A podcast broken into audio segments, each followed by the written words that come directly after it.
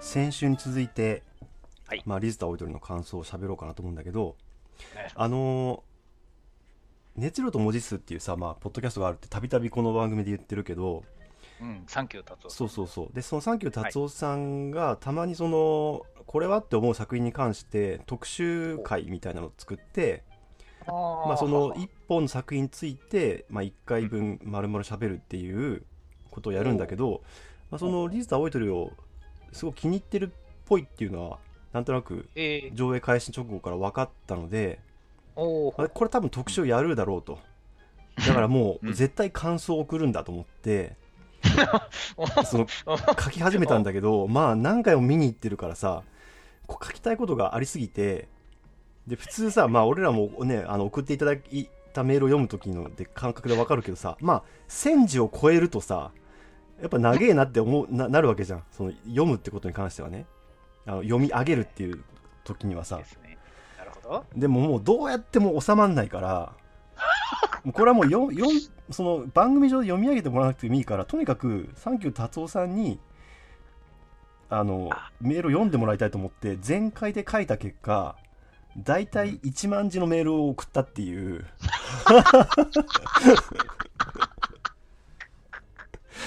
マジか。うん、でこれも本当にあの申し訳ないと同時にすごく感謝をしてるんだけどそれを番組内で全部読んでくれたんだよね。マジっすか、うん、に一番読んだんだ。うん。まあ、ちょこちょここうねコメントをは挟みながらだけど20分ぐらいかかってたね。いやいやいや、ちょっと待ってください。あの、あれでしょ、ポッドキャストでしょ？ポッドキャスト。一回何分ぐらいのポッドキャスト？1時間ぐらいかな。そんな20分はなそうそう本当本当にねあの申し訳ないなと思うんだけどさ読んだんだ。いや、うん熱量と文字数ってそういう意味なのそうかないう意味そういう意味なんだよいや、違うかな。うん でもあの読み終わった瞬間にもうこんな長いメール送ってこないでくださいって言ってたけど でもそれはおっしゃる通りだなと思って最高のええ褒め言葉じゃないですか。あ、いいですね。うんいや、ちょっとそんな先輩に、あの、てか前回は僕があの見て本当に2時間も経ってなかったので、うんそれこそ熱量は高いんですけど、文字になってないんです。よ。その頭がうわーってなってる状態だもんね。見終わった直後のね。しかもね、うん。だから僕はネタバレを恐れてっていうのは、このこの感動をこうなんか、他の人に感じてもらいたいって思いますね。思うでしょ。今回は。まあ、進めたくなるってことだよね。なる、なる、なる、うん。これはなる。っていうか、僕がこんなに感動するんなら、あの、アニメの文脈にそこまでゴリゴリにうんうん。はまってないけんじゃんみたいな感じかな。ああそうだね、んだから、まあ、さ先週も話したけどジャンル作品的な面白さっていうの分かってなくてもいいし、まあ、アニメっていうものからね一はちょっと一歩引いたぐらいの視点でいるけども立ち位置でいるけども京アニ応援くらいで、まあ、これは別に失敗でも募金になるからいいか、くらいの立ち位置で僕は見始めてるわけですから、うん本当に。いやね、これは素晴らしい。いや、その上で、その先輩にいろいろ聞くと、それこそネタバレになるけども、ネタバレを恐れる人はもうこの番組にはいないと、視聴者には。そうそう。で、まあ、先週聞いてもしかしたら興味持ってくれた人がいたら、まあ、1週間の間に見てくださいっていうことなので、まあ、先週もネタバレしてるけれども、まあ、気にせずまた行こうかなと。じゃあ、ちょっとあのいろいろだから聞きたいことあるんですけど、うん。もう好きに喋っていただいていいんですけどね、うん。あのとりあえず僕が聞きたかったのは、うん。まず僕は響けユーフォニアムっていう原作を見てない、読んでないなんですけど、うんその原作だ気にな最初に気になったのが、うん原作響けユーフォニアムなんとかかんとかの2章って書いてあるじゃないですか。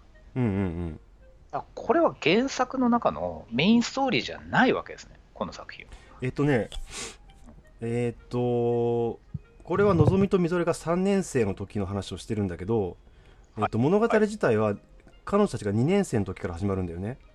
で、あうん、この作品の主人公は大前久美子っていう、えっと、のぞみとかみぞれの一つ下の学年の人なのね。キャラクターなの。あの途中であの文句言いに来たあの黒髪の女の子で、そうそう。あの子はねあのえっと高坂玲奈っていうあ、また別だ。まあ、あの まあ。ヒロイン役というか、まあ、その高坂玲奈と大前久美子っていう2人の、まあ、ちょっとゆりっぽい関係ではあるんだけど、まあ、その大前久美子って、その子と一緒になんか、でっかいの吹いてた人。あそうそう。あのゆそれこそユーフォニアムなんだよね担当が。あれがユーフォニアムか、なるほど。それでなんかパッパカパッパカ吹いてたんだ。分かった分かった分かった。はいはいはい。うん。うん。あれ主人公ですか？主人公なの。割とね地味な主人公っていうかその自己主張が激しくないっていうかああんまりこう自分の意見を通したりとかできなくてなんかこうだけどうんといろいろこう思ってることはあるのね。割とそうって懐の広いというかいろんなことを受け止められる主人公なんだけどそういうタイプのね。自分からガンガン動くっていうよりはこう状況が動いていく中でこうい対応できるタイプの主人公なんだけどまあそのうんうんはい。あの大前久美子と高坂玲奈っていうのはまあ一番のメインのキャラクターででまああの、うん、この今回のぞみとみぞれっていうのはサブキャラクターなんだよね。ででそのスピンオフというかスピンアウト作品としてその2人を主人公としたものを作ろうってなったんだけど、ってこと。うん、だからまあ、えっと、まずお久美子たちが1年生の時の話があってで2年生に進学して、まあ、第2章の話のはあ。一部分を抜粋原作の一部分を抜粋して作ってる。のぞみとみぞれのエピソードだけをね、すげえな。うん。剛腕ですね。でまあ、その辺で一本の脚本にまとめるっていう時にその吉田玲子さんっていう本当にはい。もうあらゆるタイプのアニメのげんあの脚本やってるさなんの慶応もそうだけど例えばガールズパンツァーみたいなさあああいう、うんああいう作品もやってるし本当にいろんな作品をやってる方ででまあうんあの山田直子監督ともそのこうペアというかさ一緒に作品を作ってきてる人だからああ、はははははお互いの信頼度が高いというかさいやー、なんかちょっとですね、うん。その、なんかこれが響けユーフォニアムっていう作品が原作だくらいの知識はギリギリあったのに、ユーフォニアム響かねえなとか、あの、どういう立ち位置なんだろうっていうのは結構最初のほ頃はハテナハテナで見てたんですよね。そうだね。だからまあタイトルもね「響けユーフォニアム」っていうのを外してリズと青い鳥っていうふうにしてでキャラクターデザインとしてももうちょっとなんかねいわゆる今のアニメっぽい絵絵なんだけどさもうあの本編の方は、こっちは。えーっ、とまず頭身が高いんだよねキャラクターたちの頭身高いうんですか？うんなるほど。でえーっと割とこう影が少なくてフラットな感じの絵にしてあってさうん。繊細な方向にねであうーんとまあ少女漫画タッチと言っていいのかな？ちょっとえわかんないけど、あ。ははそうなんうん、本編の方はやっぱりその部活ものっていうさ頑張ってみんなにコンクール出るみたいなそういうスポーツものとしての面白さとあとはその青春のその心の動きみたいなのをまあ両方やってる作品なんだけどさそうだったんだ。なんかいろいろ分かってくると、これを知ってて見見た人と、僕みたいな人が見る人とで全く印象が違うっていうのが他にもいっぱいあるんだな、きっと。まあねあのその高坂玲奈がさ そのさっき言ったけど言いに来るじゃん言いに来ますね。なんか窮屈そうに見えるとかさ、そう。あのなんだっけ先輩の本気が見たいみたいなこと言うじゃん、お前一瞬さっき見切れてたけど、突然だったけど、お前は誰だって思って見てるんです。よ。そうでしょ。あのうん。でもこうなんていうの？あのー作品のヒロインなのでヒロイン的立ち位置にいる子なので突然こう強いセリフを吐い吐くからうん。初見だとおってうってなるかもしれないけどもうほんたただたただ気にはならないんですよ、そこはもうすでに。うんうん。うまいんですよ、そこは。うん、びっくりしたけど。あれはねえっと高坂玲奈まあ励ましに来てるんだよね。あだけどその性格が全然みぞれと違うからみぞれがそのさまあうん。へこんでしまうっていうシーンなんだけどさ、うん。うん、高坂玲奈はその1年生なんだけどトランペットでその技術力すごく高くて、そのはいはい、1年生の時に3年生からソロソロを奪ってしまうっていうエピソードがあるんだけどでも一番上手い人が吹いて何が悪いんだっていうそのもう将来プロになるって言ってこう誰そのビッグマウスだし誰でも努力してるタイプのキャラクターなんだよね。だからあのセリフなんだよね。でもそこにさらに一言、うん。なんか先輩にそんな顔させたかったわけじゃないですって言うじゃないですか、うん。僕1回しか見てないアニメでうん。セリフを言えるの初めてかもしれないぐらい、おおいいセリフ入れてくんなと思ったんですよ。だからキャラ立ちしてた。あキャラ立ちしてるよね。そうそう。だからあのキャラ立ち。背景何も知らないのに。そうだね。キャラ立ちしてる。キャラ立ちしてるよね。うん。ヒロイン感あるのに突然出てきてヒロイン感あるからね。何そのセリフと思って。うん。なんかモブのセリフじゃねえと思ってびっくりしたんですよ、ね、うあの二人久美子と玲奈の出出番でもう一個はさ二人でその本来みぞれとのぞみが吹くソロパートのをさ吹いてるっていうシーンがあるじゃん校舎の裏で2人で吹いてるじゃないですか、トランプ。あそこで、そうそう、あそこでその女の子のその黒髪セミロングの方は分かるんですけど、うん。右の女の子は多分僕そこまで全く視界に入ってなくて、うんうん。その視界に入ってない子が主人公なんだよね。うんそれを今だから聞いてびっくりしたんですよ。うん。で、なんかその窓の見たときうに、ん。あれ、どっちだ？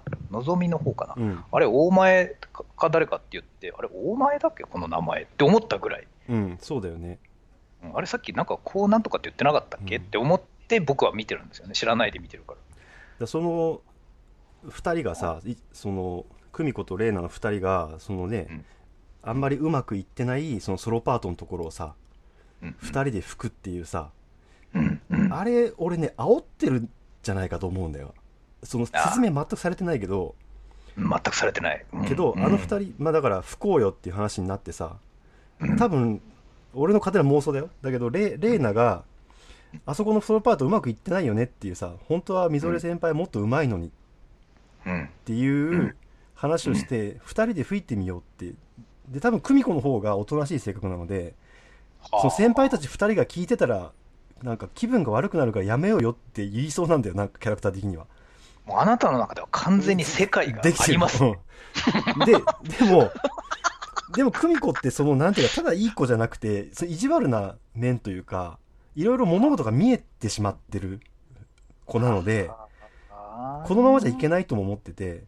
なるほど、なるほど。だからそのそのレーナが言うその2人でいいソロをこそあそこで楽しそうに吹けばあなんかそのそののぞみとみぞれもなんか気持ちが変わるんじゃないかっていうかさ俺私たちがいいやつを吹いて煽ってやろうみたいなさのに多分乗っかってんじゃないかなって気がするんだよね。だから2人で吹き終わった後に笑うんだけどさ楽しそうに笑ってんだけどはいなんかあそこにこういい感じで吹けたっていう楽しいっていう気持ちとあとともにどう先輩たち私たちこれ吹けるんだけどっていうさ。であなたたち2人がソロパートうまくいかないとコンクールでいい成績残せないから私たちも困るんですけどっていうそれ煽ってる感じもちょっと感じたんだよね。なるほそのなんかこう二重性というかさ。ど。なんかですね、疑問がいくつか解消した感があって、そのもものすごく距離を大事にする現実パートと、うん。その背景の距離っていうんですかね、うんうん。そのパース、遠近法的なものをものすごい大事にしてる本編パートと、うん。そのリズと青い鳥の劇中作の部分のそのあえて平面的に書くパートともう一つ階層って言ってましたけど近視眼的うんうなん。階層パートとね、その中であのシーンだけ遠近法を狂うんですよ。なんかちょっと近いんですよね。主人公たち2人だって僕知らなかったんで。なんかかなり上の階のから見下ろしてる割にはこの2人でかく見えるなっていうのがちょっと違和感があったのとあと嫌な言い方をすると、うん。なんでこの2人上の階で先輩が3人も顔をこうやって出して見てる、まあ、顔出してないかもしれないですけど、うんこう見てる聞いてるかもしれないのにね。うん。一瞬も気づかねえのは不思議だなってあの時瞬間的に思ったんですよ。うん。まあ、アニメの文法だなって。じゃなくて、うん。聞かれてること前提で見ないんだっていうことなんですね。うん、俺は聞かれてると聞かれてるって分かってやってると思うあれは。わかる。いや、うん。それくらいのことやりそうだな、この人って。だからもう僕、今、ベタ褒めなので、もういい方、いい方に言いますけど、うんなんか、その監督、そのキャラクター、その世界だったら、その2人は、先輩たちに聞かれてること前提で、あえて上は見ないだろうなっていう気がしますね。うんなんかうんまああそこにその先輩たちいるかどうかしはしもしかして知らないかもしれないんだけど聞かれててもいいと思ってるとあれは思うけどね学校の中でなんか吹いてるそんな、そんな気がしますね。うんうんうんいや、すげえわかるな。そうだ。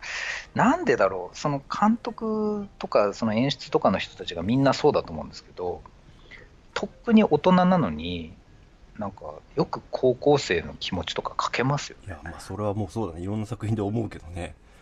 うん。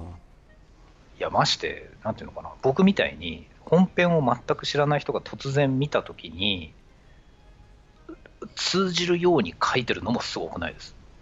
うん。いや原作ラブが好きすぎると、それは難しいと思うんだけどな。そういうねスピンオフ作品みたいなのでねそうやっぱりそのファン向けだけの作品になっちゃうっていうね、いうのはありがちだけどもまあ多分それは、脚本の吉田玲子さんがうまいのかなって思うけどね。情報の詰め方が。あの、うん、劇場版「ワンピースとか劇場版「コナン」って、うん、初見は不可能って言われてるんですよ、ああそうなんだねなるほど、う。ん、いやまあその辺のねであとねあれ90分尺あるんだけどなんかね、はい、アニメって実写の倍ぐらい入るんだって。話が本来。ああなんかそれでそのテンポでやってもアニメなら大丈夫なんだって。はは。で「シン・ゴジラ」は逆に言うと実写なんだけどアニメのスピードで進んでるらしいんだよね。パッカパカ進んでるように、シン・ゴジラってパッカパカ進むじゃんあれがあれアニメでやったらね普通の速さに見えるらしいんだよね。アニメにしてはアニメの、うん、だけどリーズと青い鳥は逆に実写のスピードでやってるらしくて脚本がかなり90分にしたら短いんだって。わかるな、うん、それ多分多分その本当にその人間が相手が喋ってそれを受け止めて喋るっていうテンポでやろうとするとああなったってことだと思うんだけどだからその本脚本は90分ではにしては短いのにちゃんとこう情報を詰めてるっていうのは本当にすごい技術だなとは思うけど、ね、どうやってやってるのか分かんないけどね。でそうか、うん、で俺ね脚本で一番ね俺個人的にはすごく感動したのははいはいはい。えー、っとフルートのさあのパート練あるじゃん。パートごとに分かれてる練習。が何回か入るじゃん、であそこって結構コミカルなシーンでちょっと笑いが入るから全体にシリアスな作品の中でちょっと息息の抜きどころになってるでしょ？確かに。だけどね、えっと、あれが伏線になってて、伏線っていうか説明かな？えっと、最初にさ、ま、つぼみ先輩っていう子が、えっと、フレンチトーストを食べるっていうさ言った。朝朝ごはん何食べるっていろいろこう言ってて最後にフレンチトーストおーって言って終わるっていうちょっとした笑いのシーンじゃんあれってありましたね、うん、でそこで、さつぼみ先輩がなんていうの、ファッションリーダーみたいな位置にいる子だっていうのは分かるわけね。みんなに、でその次に、えっと、別のそのフルートの後輩が、生物部の男の子と一緒に、まあ、ちょっと仲良くなったみたいな話をさ、ね、恋話してるわけだよね。でその水族館にデート行くって話になった時につぼみ先輩のワンピースを借りる借りの話になるわけじゃん言ってました。ででもあのつぼみのワンピース入るかなみたいなさ。言った言った。えー？って言って終わるっていう、まあ、そこもコミカルなやつだけど、そこでさらにやっぱつぼみ先輩で可愛いっていう象徴なんだよあのグループの中でさ。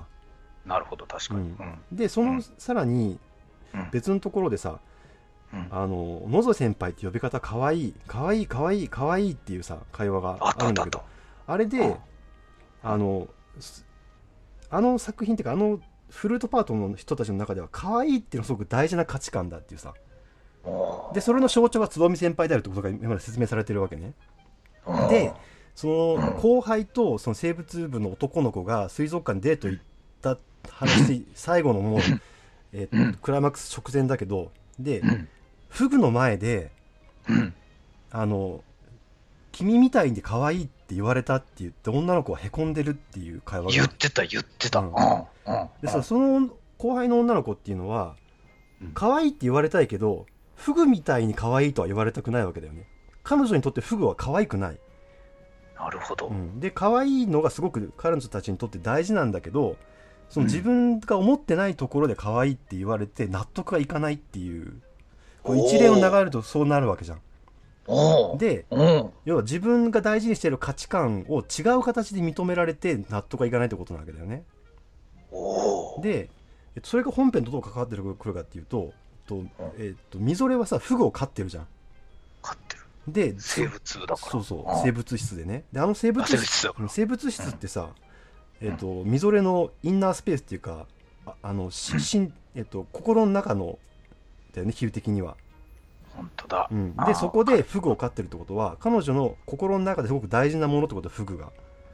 で、えっと、中盤のシーンで水槽を見つめながらフグって言ってから回想シーンに入ってみぞれとの出会いの話がその中で展開するんだよね。だから、えー、っとフグっていうのはみぞれの比喩なんだよ。げでそれをみぞれはすごく自分の心の中で大事にししてるわけね。生物質の中で。でそのフグっていうのがふえっとフグみたいで可愛いって言われて腑に落ちてないってことはフグっていうのは、えっと、自分が望まない形で愛されてるものの象徴でもあるんだよね。げだから望み望みの側からすればうん。えっとみぞれのさみみぞれが自分のこと好きだって言ってくれてるのは自分にとって望まない愛され方なんだよね。なるほど。でみぞれはフグフグイコール望み可愛い大好き特別って思ってるんだけどはあ。望み側からすればフグみたいに可愛いって言われても嬉しくないっていう気持ちなんだよね。げえ。でっていうか、うーん、わかるな、あの、全くその構造を気づいてないんですけど、その仕込んだ話で心が揺さぶられてるから、そう見えてるんですね。そうだね。であ2人の対決っていうか最後のさ演奏シーンの後に2対決ね。人で話し合うシーンの時で、あ、えーっとのぞみのみぞれがさこう強引にハグをして大好きなハグをしてえっとのぞみの声が好きとかさいろいろあ好きな点全部あげるじゃん。あ、だけどのぞみはさそこじゃないわけだよね。その演奏シーンで負けてるってことが強烈なコンプレックスになってるわけだから。で最後にのぞみがもう諦めたようにうん、あのみぞれの覚えが好きって言うじゃん。でその後笑い出すっていうさ。うん。あれはこう諦めと解放みたいなことだと思うんだけどうん。だからそののぞみからすればみぞれに自分のさフルートの演奏技術を認めてほしいっていう気持ちなわけだけど結局みぞれは言わないんだよそれを最後まで言わない。嘘がつけないんだよねまあうんあれはでも本当にいいシーンでしたね。本当にいいシーンでだうんそうそうあ。そあそこフルートが好きって言わないんだよなと思って。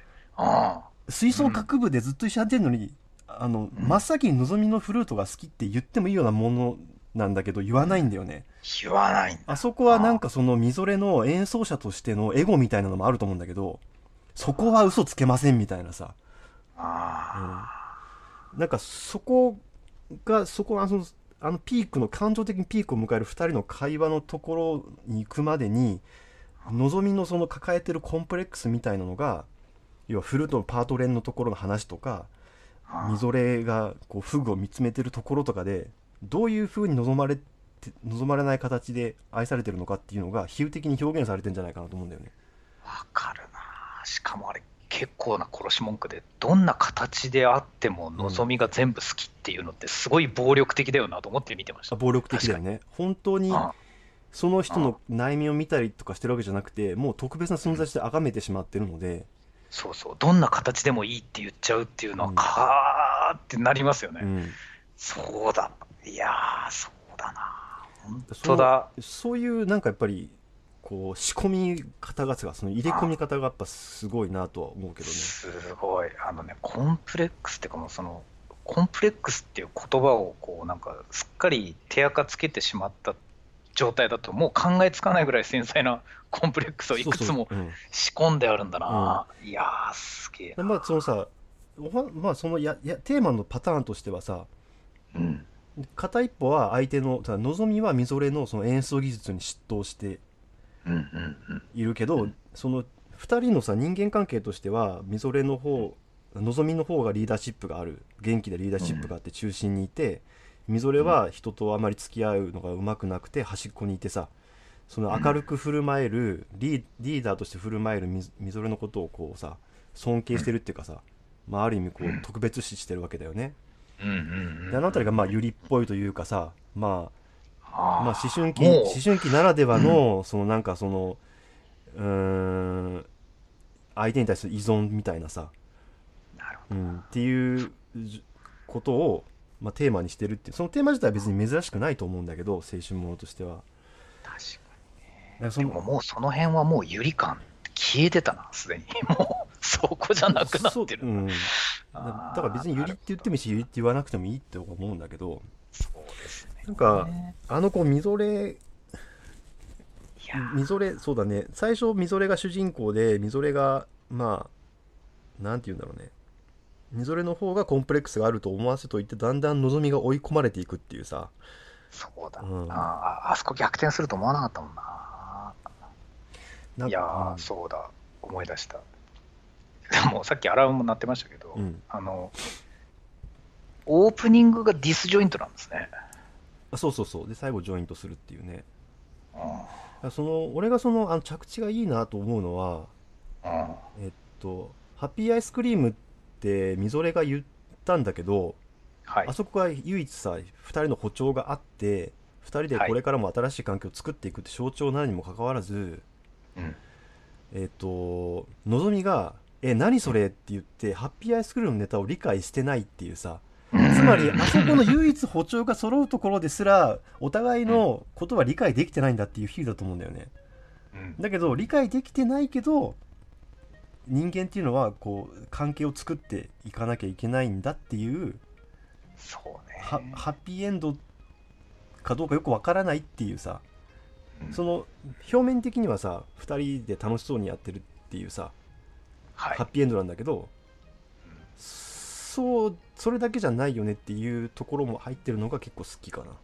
若干辛口というかビターな感じになってしてるっていう、わかるな。うん。まあ、でもその分かり合えてなくてもその2人で2人で関係性を築いていくっていうことはそのいいことだよっていうメッセージのような気もするんだよね山田直監督の、なるほど。うん。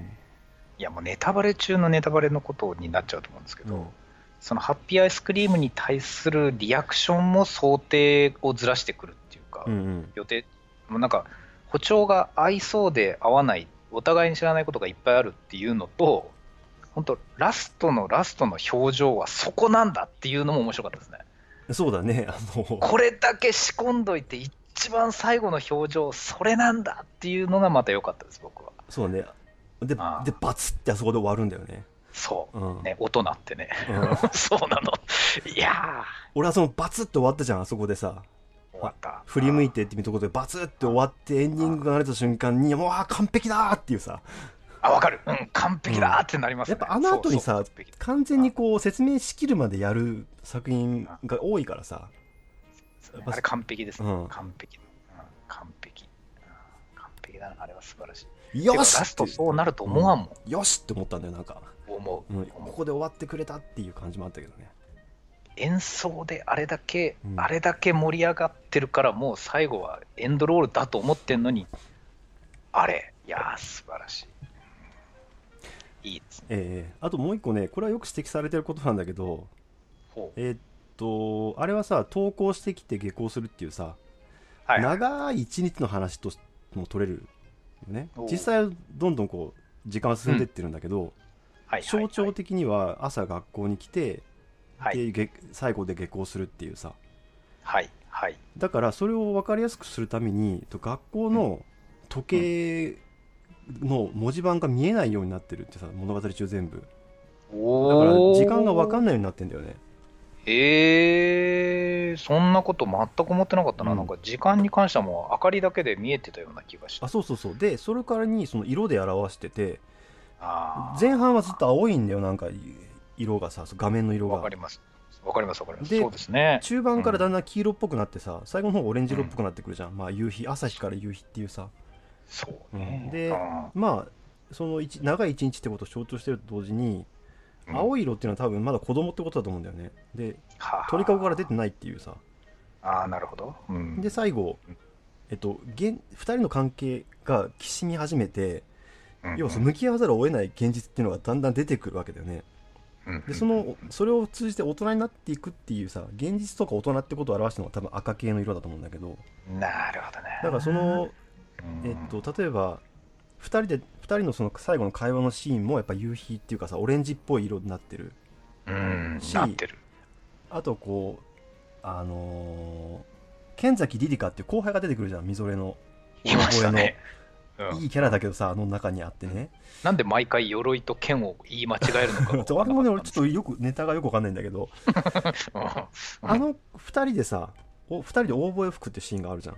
ありましたね。あそこもねやっぱりあの暖色系の赤っぽい色なんだよね。わかる、そういうイメージだったな。であれはそのみぞれがのぞみ以外の人と関係を構築して大人になっていくっていうことだったからだと思うんだけどあの仕込みがあるから、最後、校門のとこで待ってる時に、ゲッって思いました。待ってると思って。そういうラストに向かうんだって思いました。帰って。うんうん、うん、もう人間、羽ばたいていくのかと思ってたし、みたいな。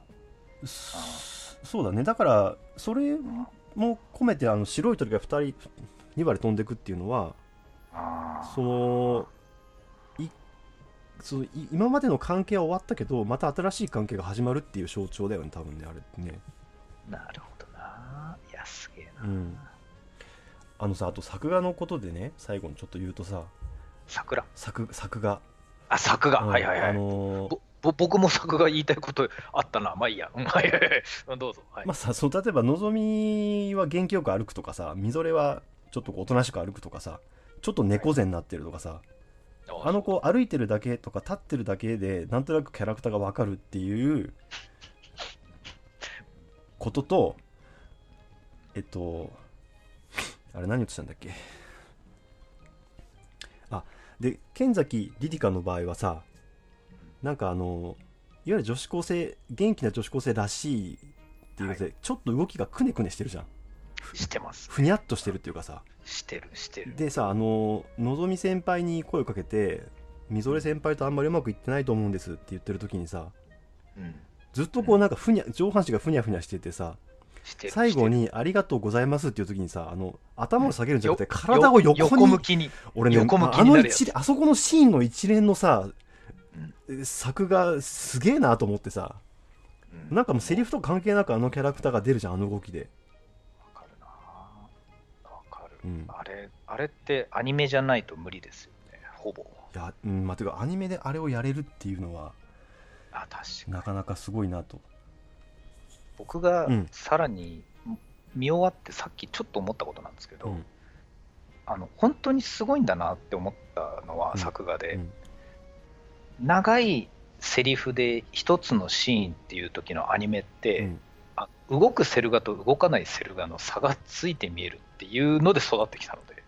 ほ例えばあの、ほドラゴンボールでもドラえもんでも何でもいいんですけどほもうありとあらゆるアニメっていうのはこれから動く場所だけ色が違うとかっていうのがあるわけですよ。例えばガサガサって背景で。動く部分だけが色がちょっと塗りが違ってそこが動くって分かるよなとかがあるしあともっと言うとあの何人かそこに人がいて、うん。誰かが長く喋ってる時って他の人が止まってるっていうのが嫌でも気になっちゃうんですよね、うんうん。アニメ見てると、うんうん。だからこれはアニメーションなんだなみたいに。目線がだから人間の目があちこちに動くので、うん。この人の口動かしてるからいいでしょっつっても他が動いてないと気になっちゃうんですけど、うん。今回見ててですねなんかなんていうのかな視線があっちこっちにこう気になるっていうのがゼロだったのすげえなと思いましたそれはもうずっと兄弟アニメーションがやろうとしていることでやっぱりそういうね省略して作画やるっていうさ、まあ、テレビだと特にうん。時間と予算の関係でそれをやらざるを得ないんだけど、まあそういうもんじゃないですかうん普通はね、でもそこをやっぱりコストをかけて丁寧にやればファンは必ずそこを感じ取っていい作品と思ってくれるはずだっていうさ。やっぱこう手間をかけていいものを作ってそのコストはかかるけどそれをまたそれを回収できるっていうモデルを作った会社でもあるので、ね、だからジブリとかだとさもう本当に全然そんなの感じないじゃん。だって全部動くから。そうそうそう、うん。全部から、うん。いやいやいや教室の中で止まってる背景の中で女子高生が2人か3人で喋ってるっていうだけなのに、うん。なんか気にならないってすごいことだなって思いました。あのーえっ、と優子っていう部長と副部長の子と、あとみぞれとのぞみって4人でさピアノの周りでこうしゃ喋ってるシーンがあるじゃん。ありました。であそこどれぐらい丁寧にやってるかっていうと,、えっとんグランドピアノの上にちょっと肘をつきながら、うん。部長と副部長が話してる時にさ、うん。えーっとグランドピアノの黒いところに2人が映り込んでるんだよ。なるほど。でそのキャラクターが動くとその映り込んでるところも動くからね。いやーだからそういうことまでやってっから違和感ねえんだ。だと思うけどね完全に僕そこ無意識で意識してないんですけど、うんそうそう。違和感がないってことがすごいんですね、うんそうそうそうそうだと思う。意識してなくてもなんかそれをなんとなくさ感じ取ってるんだと思うんだけどね。すげえなあとねそのまああの違和感がないっていうのは動く時とかにもうん。えーっとテレビアニメーションの中では珍しく全身が動くんだよ京都アニメーションってああ、分かった分かった。なるほど。そういうことはすごく分かります。口パクパクとかだけじゃないとかあとあ首から上の顔だけ動いてるとかじゃなくてちゃんとあ他の部分も喋ってる時だって体全体動いてるよねってことをああそのね、うん、それこそそのジブリとか細田守とかその新海誠とかあのレベルの予算と、あのレベルのそのクリエイターになるともちろんやってるんだけどさ、ああうん、京都アニメーションもやっぱそういうことをやるっていうねなるほど。うんいや、なんかいろいろ納得したな。いや、すげえものを見た。てか、僕、正直もう一周いけますけど、もう、あれですけど。もう一応 俺ねいあのいけるけど全然、あのリズタ大イトリーの比喩とかもあるし もう一周いけるけど、まあまあいい、まあさすがにちょっとあれだな。そうそう他のも見たい。ねやってるのもあれかなとうん、思うんですが、引用じゃなくなるかうん。ら。はい。はい。じゃあアニソンを。あはいはい。えっ、ー、と、どれかな、えーっとね。あこれちょっと長くなりそうだから来週にするか。女子高生の無駄遣いのオープニングテーマ。はい。えー、ワムーンダスくらいかな。これ、これなん、ワムーンダスくらいって言うんですか？えっとねサビの歌詞出てくるんだけどワムーンダスくらいって言ってる気がする。でまああのこれも漫画作品のアニメ化ではい。ギャグものだね完全に、ギャグもの。うん、うん。女子高生の残念な女子高生の日常みたいな感じかな、うん。えっ、ー、とですね、うん。聞いた時のイメージですけど、うん、と、カラオケっうん、ていう感じ。いやまあそうでね。そのキャラクターがまあそのふ高校生のキャラクターが歌ってるっていうね。そうなんです。うん。で、そのさ3人いるのか4人いるのか、ちょっと1回、2回聞いただけでは分かんなかったんですけど、おそらくは主人公たちの声色のままで、うん。あえてカラオケ風の演奏の上で楽しそうに時々地声を出しながら歌うという完璧な演技。なるほどね。あのーまあこれ今放送してる作品なんだけどさえーっと割とそのなんていうのかな。やってる声優さんたちがうん。新人じゃとか若手じゃないっていうもうかなり確立した人たちばっかりでやってる。そうなんだ、女子高生なのに。